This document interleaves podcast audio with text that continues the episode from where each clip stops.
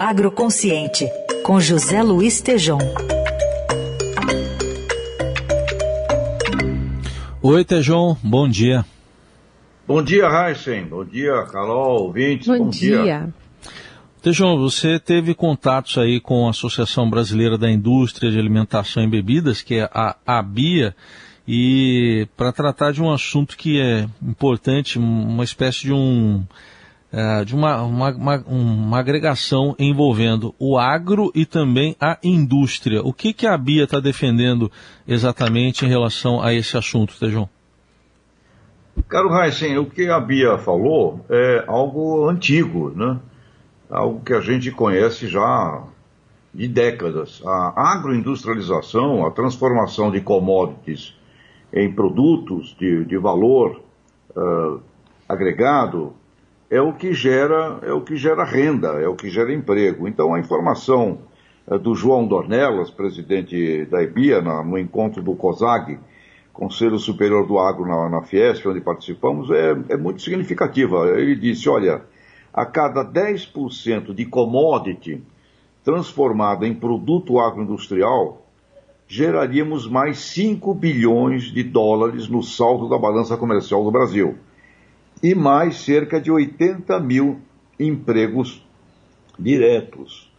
Uh, ou seja, através de uma política agroindustrial com alimentos e bebidas, em todos os níveis, viu, Reis? Não é só as grandes companhias, não mas uma, uma pequena agroindústria, dá um exemplo aqui, uma cooperativa pequena na Caatinga, lá em Canudos, a Coopercook, uma pequena cooperativa agroindustrial, eh, processa frutos do sertão e exporta geleias, doces, compotas eh, para a Europa. Então, o que existe de oportunidade na agroindustrialização é que vai, é que vai gerar renda.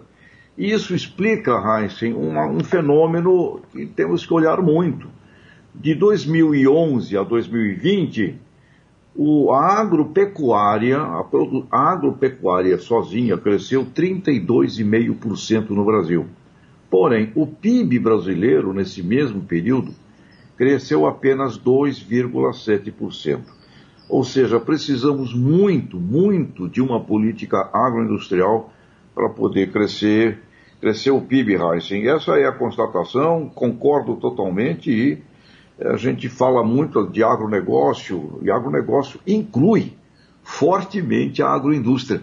E às vezes esquecemos disso, né? Falamos muito do setor uh, do dentro da porteira, dos grãos, etc., que são importantes, sem dúvida alguma, porém, geração de emprego, geração de renda e impacto poderoso no PIB exige a agroindustrialização, Heisen. Tejão, e o que, que, pode sair dessa nova legislação de rotulagem que está chegando, né, impactando segurança alimentar? Tem discussões em relação a, a fake news que podem também vir aí a reboco. O que, que você traz para a gente de análise?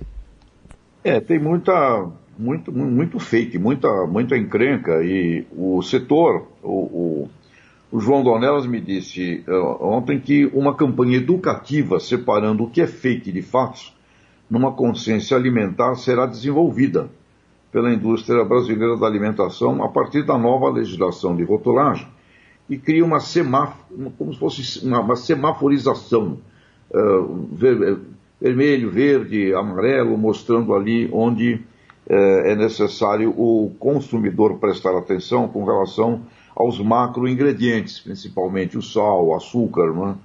E este processo contará necessariamente com o suporte do ITAL, o Instituto de Te Tecnologia de Alimentos de Campinas, que faz trabalhos espetaculares do ponto de vista da ciência. Portanto, Carol, alimentar, nos alimentarmos, será cada vez mais termos consciência da ciência, do que existe efetivamente de fatos versus fakes. Então, o setor precisa muito. Comunicação, comunicação educativa com relação a toda a sociedade. Então, Carol, agroconsciente será também uma fonte, seremos também aqui uma fonte para fatos científicos de nutrição. E ao lado do Itaú. O Itaú tem ótimo conhecimento, pesquisadores, cientistas, e vamos trabalhar para o alimento brasileiro possa ser cada vez mais saudável e legal, mas é isso. 10% de commodity transformada em agroindústria gera 5 bi de dólares a mais na balança de pagamentos e 80 mil empregos. Muito bem. Tá aí, José Luiz Tejon, que faz a coluna Agroconsciente aqui no Jornal Eldorado, às segundas, quartas e sextas. Obrigado, até sexta. Abraços, até.